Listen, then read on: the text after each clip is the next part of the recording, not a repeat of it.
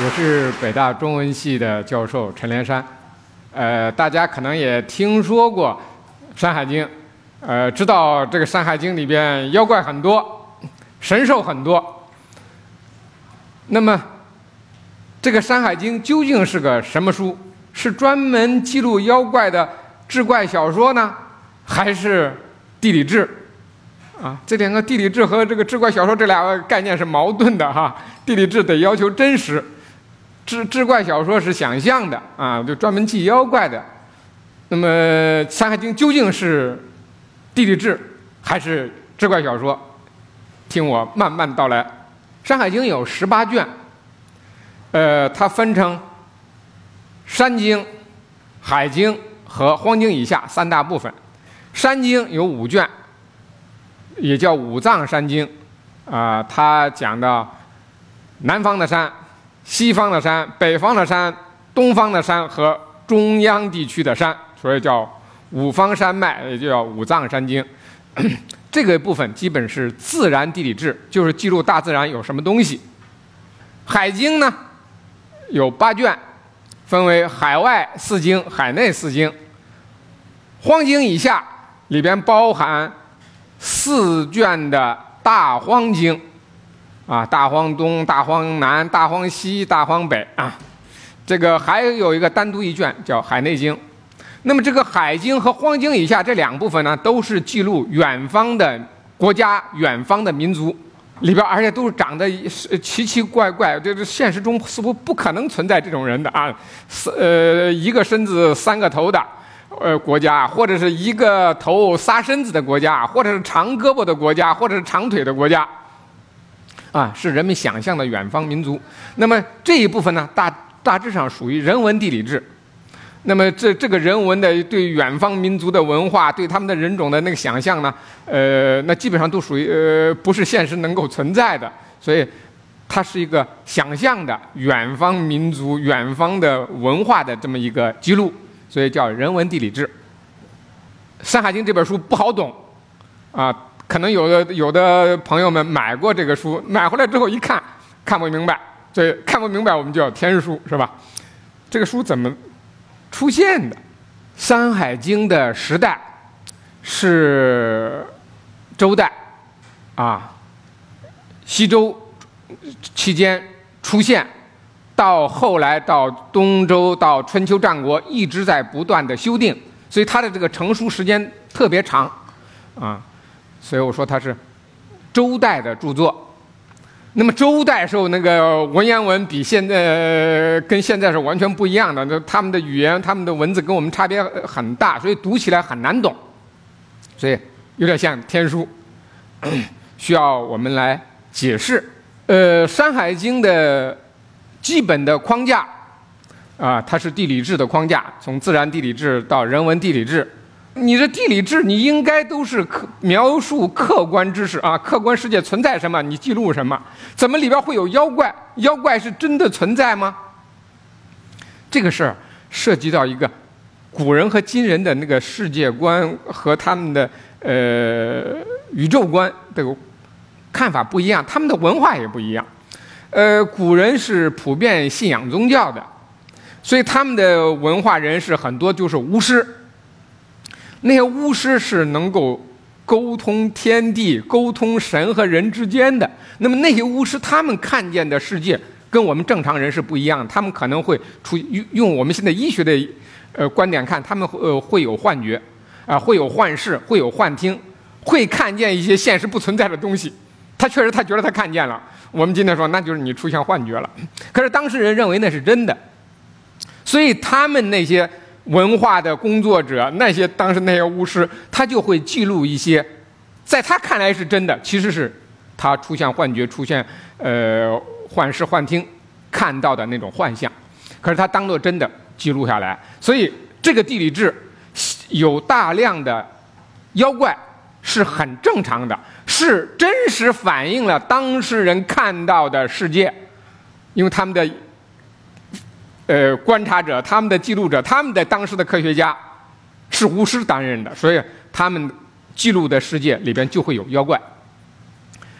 但是《山海经》里不全是妖怪，它有一些不是妖怪，比如这个类就是一个。《山海经》第一篇叫《南山经》，《南山经》里边啊，呃，有一座山叫这个禅园之山。这个禅园之山啊，有一个怪兽，所以它的形状啊像狸猫。当然呢，它背上呃那个有有这个毛，其实就是鬃毛。你看这上面画的一圈毛，像狮子头似的啊。名字叫类，啊，这个这个类的咱们从来没听说过这个名字。古代那那套命名系统，动物命名系统，现在呃没有完全传下来，所以我们不能确定这个这个类究竟是哪一个动物。《山海经》里继续描述说，自为牝母，牝是母的野兽。母是公的野兽，说它自己既是公的又是母的，就是雌雄同体了。大家有点动物学知识都知道，这个高级动物，你像像这种那个四条腿的、那到处跑的这种动物，它不可能，呃，它是没不存在这个雌雄同体的那种情况的。而且说它的功能更奇怪，说它食者不妒，吃了这个类的这个肉啊。人就不会嫉妒，你看这那不会嫉妒，这挺好的啊，那那能治疗就心理疾病是吧？凭什么这么说？他自己既是雌的又是雄的，他是雌雄同体，他不用结婚是吧？他就能繁殖后代，所以他当然不不会产生嫉妒的感情。其实这是古代的一种类比推理造成的啊。那么从字面上看，这是个妖怪，那你怎么能雌雄同体呢？哈？可是我们那个科学家解释了，它是什么呢？它就是大灵猫。大灵猫这是个一一种野生动物啊。它怎么怎么确定它就是类啊？科学家说了，呃，这个这是郭甫先生写的《山海经》注证。他说这个大灵猫啊，它的那个生殖器在外面看看着不明显是公的还是母的，分不清。所以古人观察大自然观察的不够仔细。所以出现了误解，就说这个类就是其实就是指个大灵猫或这一类的动物，呃，是雌雄同体，其实是古人观察错了。在《山海经》的《北山经》里提到有一种鸟，啊，身上是五色斑斓啊，还有花纹，也是自为牝母的。我看了脊椎动物学 那个那个教材上下两册，这个鸟类里边没有雌雄同体的，他说的也是雌雄同体。它的名字叫什么呢？名曰象蛇，它叫叫象蛇。象是大象的象，蛇是那个危害人的那个 snake，是吧？啊，它还有个有有一个特点，它是起名字叫，那个字儿写的怪怪的，其实就是你叫什么名字那个叫。嗯，这是古代的这个叫字的一个异体字。这个鸟很聪明，自己会叫自己的名字。我们也觉得很奇怪，是吧？是不是也是个妖怪啊？是个怪鸟。啊，说它像雉，赤雉啊，像那个红色的雉鸡，就大概是红腹锦鸡，是吧？这是我们现代人根据《山海经》经文，他读出来的，就画成这样，基本上像雉鸡，是吧？但是呢，它名字不是里边有个大象的象字吗？所以他就画个这个雉鸡有长得很长的鼻子，这个理解是错误的啊，叫象蛇，不是说。它的那个鼻子长长长长的啊，像大象，或者说它鼻子长长的那个鼻子长得有点像蛇，不是这个意思。象蛇是它的叫声，它叫的声音叫象蛇，象蛇，象蛇，啊，所以人们根据它的叫声给它命名为象蛇。古代因为他们是有宗教信仰，他相信这个动物都是有自己生命、自己独立的意志的，不以人的意志为转移，所以他就说其名自叫。《山海经》里其名自叫的动物很多，我数了一下。鸟有十几种，呃，兽也有十几种，鱼还有一种，有一种鱼是其名自叫的，鱼也会叫自己名字。科学家告诉我们，这个象蛇究竟是什么鸟？有两个科学家说法不一样。第一个科学家，这个郭甫先生，他是研究中国动物学史的，他的书里边说，说这个就是马雉，也叫马鸡。一般的雉鸡，公公的这雉鸡和母的雉鸡差别很大啊，雄的就会色彩斑斓，雌鸟呢就会颜色单调一些。但是这个马鸡，雄鸟和雌鸟同色啊，差不多。古人分不清哪个是公的，哪个是母的，所以就说他自为雌雄。另外一个生物学专业毕业的叫李世雄女士，她写的一本书里边就说，她说不是马鸡，应该是这个斑翅山鹑啊，就一一一种那个鹌鹑的一种啊。她说这个鸟也是雌雄类似。这两个例子都说明《山海经》的记录者讲的不太清，呃，观察自然观察的不仔细，出现了一点小错误。所以呢，就导致我们读《山海经》的时候，如果不认真，就会误解，以为那东西是妖怪。还有一个叫墨，这个现在的《山海经》里边，这个墨已经失传了，因为《山海经》在流传过程中是抄的，抄的时候有时候就会丢一个东西。这个东西，唐朝的时候《山海经》里还有这个墨，现在的《山海经》里没了。咱们看看唐朝人看到的《山海经》什么样子。白居易是唐代三大诗人之一，他有一篇呃很短的小文章叫《墨平赞》，因为他头疼，呃，他得了头疼病呢，古人治不好，治不好就说这个是个邪病，中邪了，中邪了怎么办？驱邪的方法就是给他做一个小屏风，睡觉的时候放在头周围，啊，那上面呢要画一个墨这个动物。画上它的形形状，然后呢，据说这个东西墨能够辟邪，因为他画了个屏风上画了个墨，所以就叫墨屏。《山海经》的原文是这样：说南方山谷中有兽曰墨，有一种野兽叫墨，什么样子？象鼻，大象的鼻子；犀目，犀牛的眼睛；牛尾，牛尾巴；老虎爪子。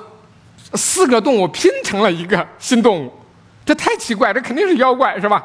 从字面上看是妖怪，其实也不是。为什么？那个时候的动物分类学技术不太发达，他们不会使用科学的术语来描写这个动物长什么样啊，它的那个鼻子是是什么啊？它鼻子有多长、多长、多宽，是吧？他不会用这套科学术语，他完全是用比喻的方法啊。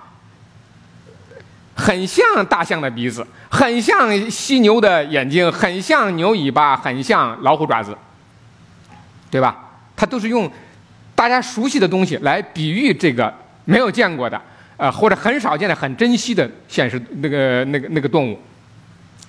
所以我们不能把它，你看，你说这是这是一看这个字面的意思，说它就是几个动物拼合起来的，那就错误了。那么下边说。呃，人亲其皮避瘟，我们睡在它这个墨的皮上就可以呃消除瘟疫。然后呢，把它的图呃呃样子画在墙上，它就能够辟邪。那么它这个描述准确不准确？我们古代有墨吗？喜欢动物的小朋友可能会看过电视啊，有马来墨，有美洲墨。马来墨在马来西亚的，美洲墨在美洲呢，我们中国没有啊。那我们我们这个《山海经》这个墨是那个墨吗？中国古代是有墨的，青铜器里 有墨，看看那个图像啊，它的鼻子是不是比较长啊？鼻子长长的，所以说它那个象鼻有点像吧？描述的还比较准确是吧？牛的尾巴短短的啊，它的尾巴也短短的，虽然那个不是那呃牛尾巴比这还长一点，然后它尾巴还是短的。犀目，眼睛像犀牛的眼睛，也也很小是吧？脑袋那么大呢，眼睛不大。虎足有问题。青铜器里铸造出来的这个墨是这个蹄子，它是食草动物，它不是老虎爪子。老虎是食肉动物，是爪子，它它是蹄子。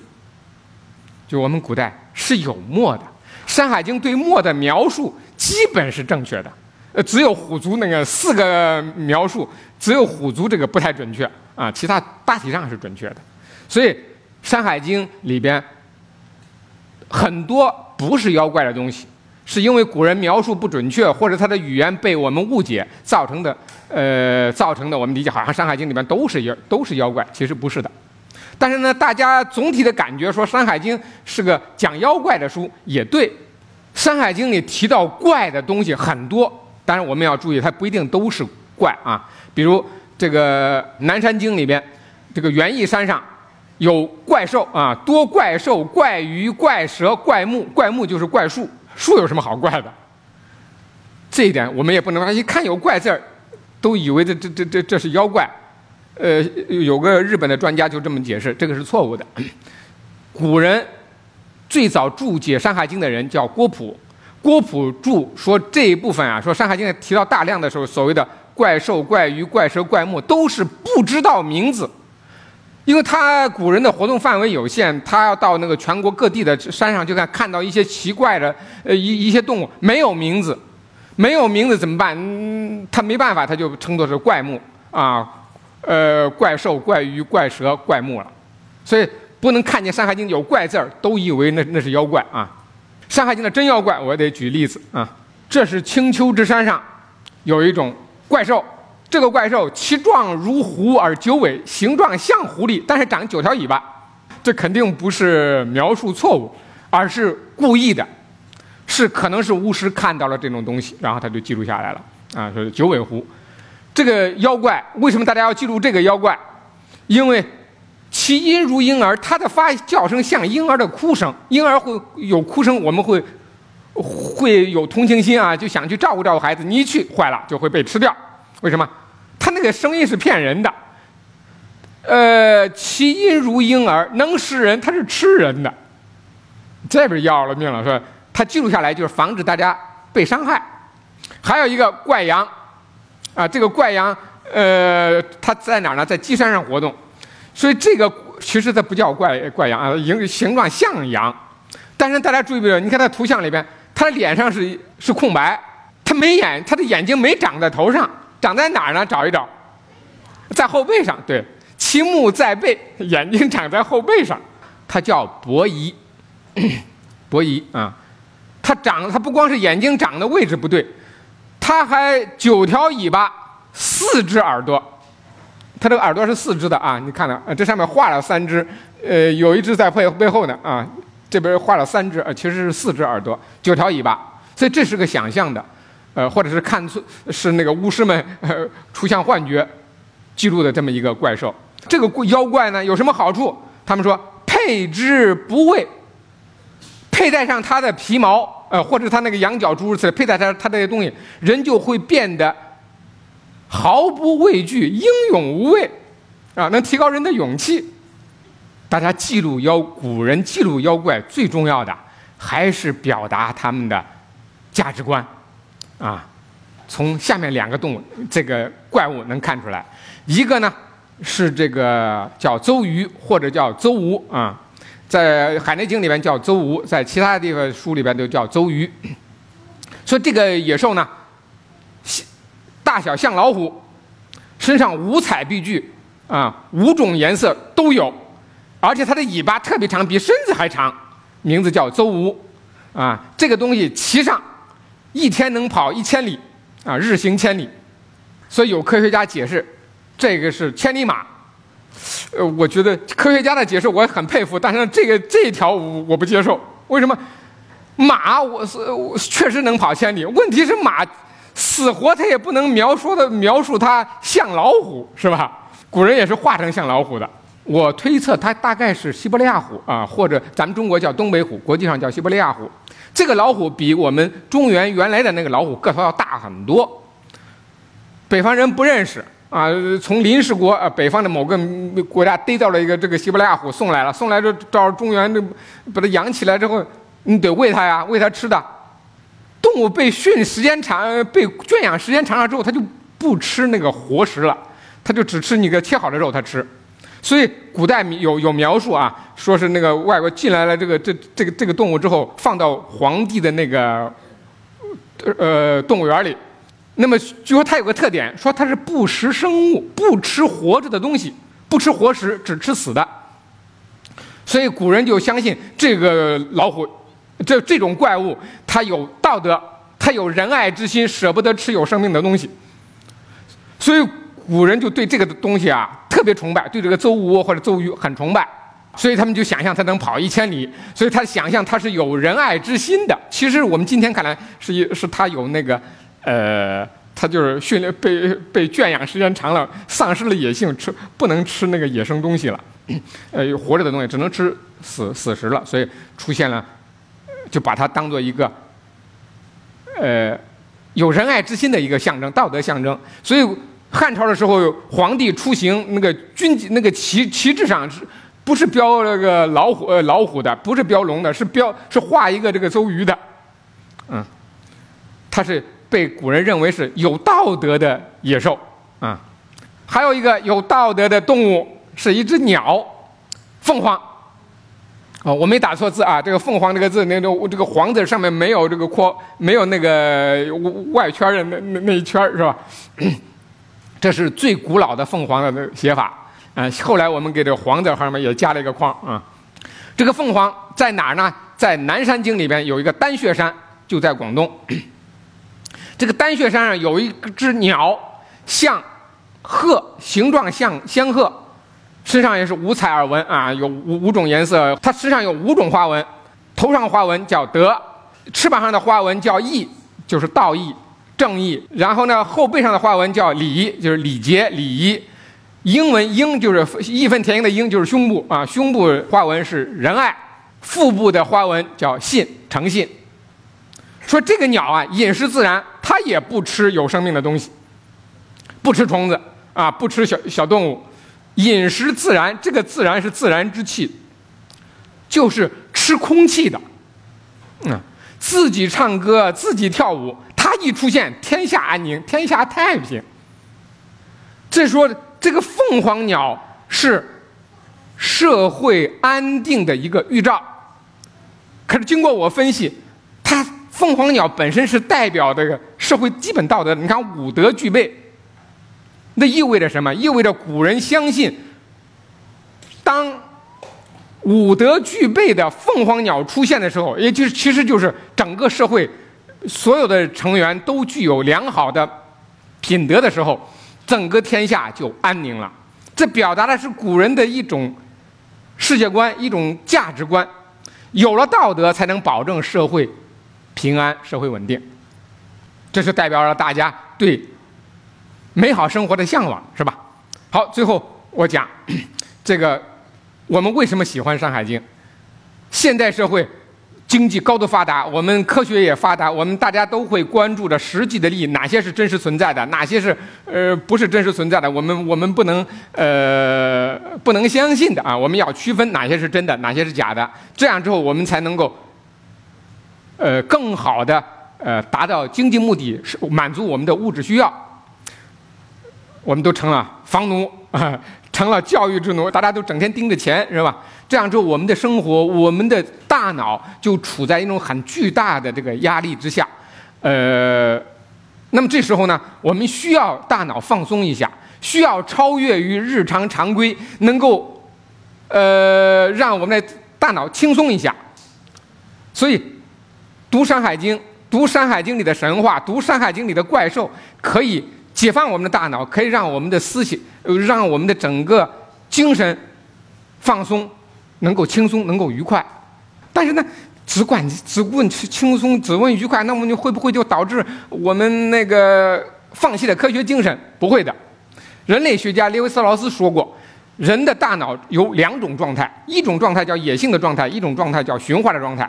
驯化状态的时候，人类会发明科学，会发展科学。发展经济，啊，但是呢，在野性的状态的时候，我们会创造艺术，会创造，呃，艺会创造艺术，会创造神话，啊，会发明电影，会发明游戏。所以这两种状态都是必须的。只有处在人的大脑交替出现在两种状态的时候，我们的人生才能完满，我们的生活才能幸福。所以，我们今天学习山读《山海经》，从中间享受一下。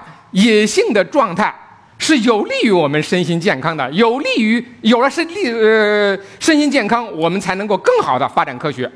所以学习《山海经》跟学习科学是相辅相成的。好的，我就讲到这儿，谢谢大家。